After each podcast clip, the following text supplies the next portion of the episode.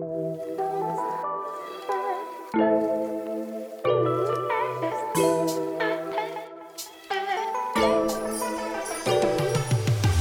迎收听 NFT 点 JPG，我是 Albert。NFT JPG 带来最新市场动态、币圈讯息以及国内外媒体内容整理，让你在五分钟内及时了解加密市场现况。那我们今天要介绍的 Podcast 它叫 What Bitcoin Did，呃，它是一个国外的 Podcast，然后它特别聚焦在比特币的技术应用以及比特币对于国际政经世界的影响。那这集主要访谈的来宾，他叫做 Travis Clean，他是 Ikigai 资产管理的创办人以及投资主管。那本集的标题叫做 The Growth of Decentralization，去中心化的崛起。那主要是谈到最近加密市场它的呃前阵子出现的有点回档的情况，然后开始出现泡沫，但是。访谈人提到，其实这其实是一个转化到另一阶段过程的情况，代表货币逐渐走向去中心化，整个大环境也慢慢走向去中心化。那去中心化它的很重要的基本精神就在于质疑中心化的权威嘛。那讨论到比较中心化的平台的时候，我们一定会想到的是社群媒体，包括 Facebook、Twitter 或者是。搜寻引擎、Google 等等，那去中心化这个概念会开始变得火热，很主要的一个原因是因为这些中心化社群媒体，他们常常会封锁一些特殊的使用用户，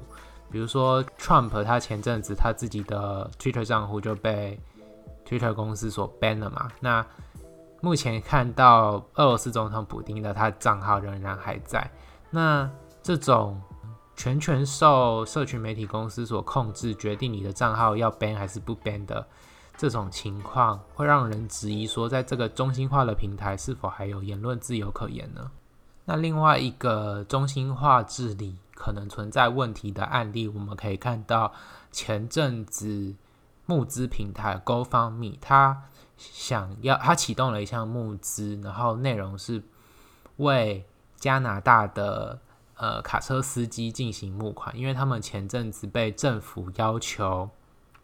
疫苗强制施打令，那他们不满这个政策，决定发起抗议。那 GoFundMe 这个平台就为了这个呃抗议启动了一项募资，但是这个募资的平台遭到政府的呃干扰，或是遭到政府的影响。而被迫停止募款，然后启动退款。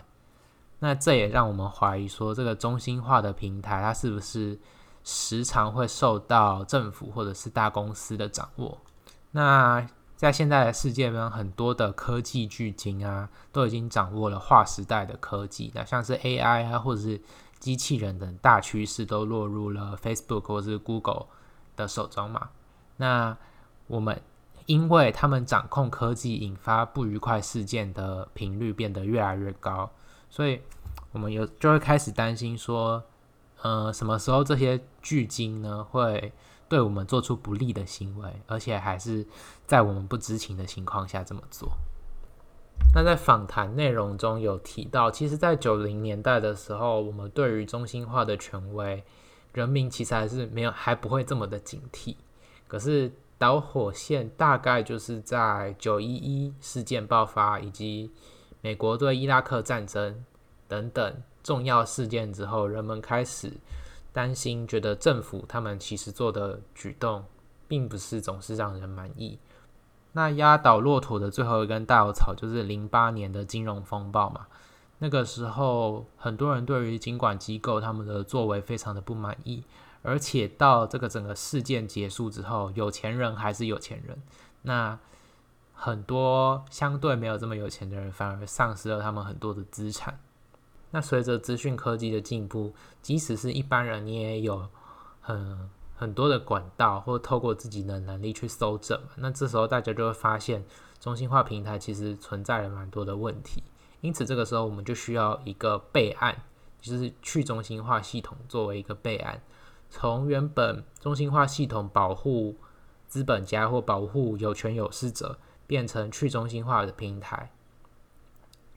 让大众的权益都能够受到保障。那后半部分也提到说，现在它资讯科技让人可以更容易联系嘛？那你可以和一个在远方你从来没有见面过的人变得很热络呢，而不是依照你物理环境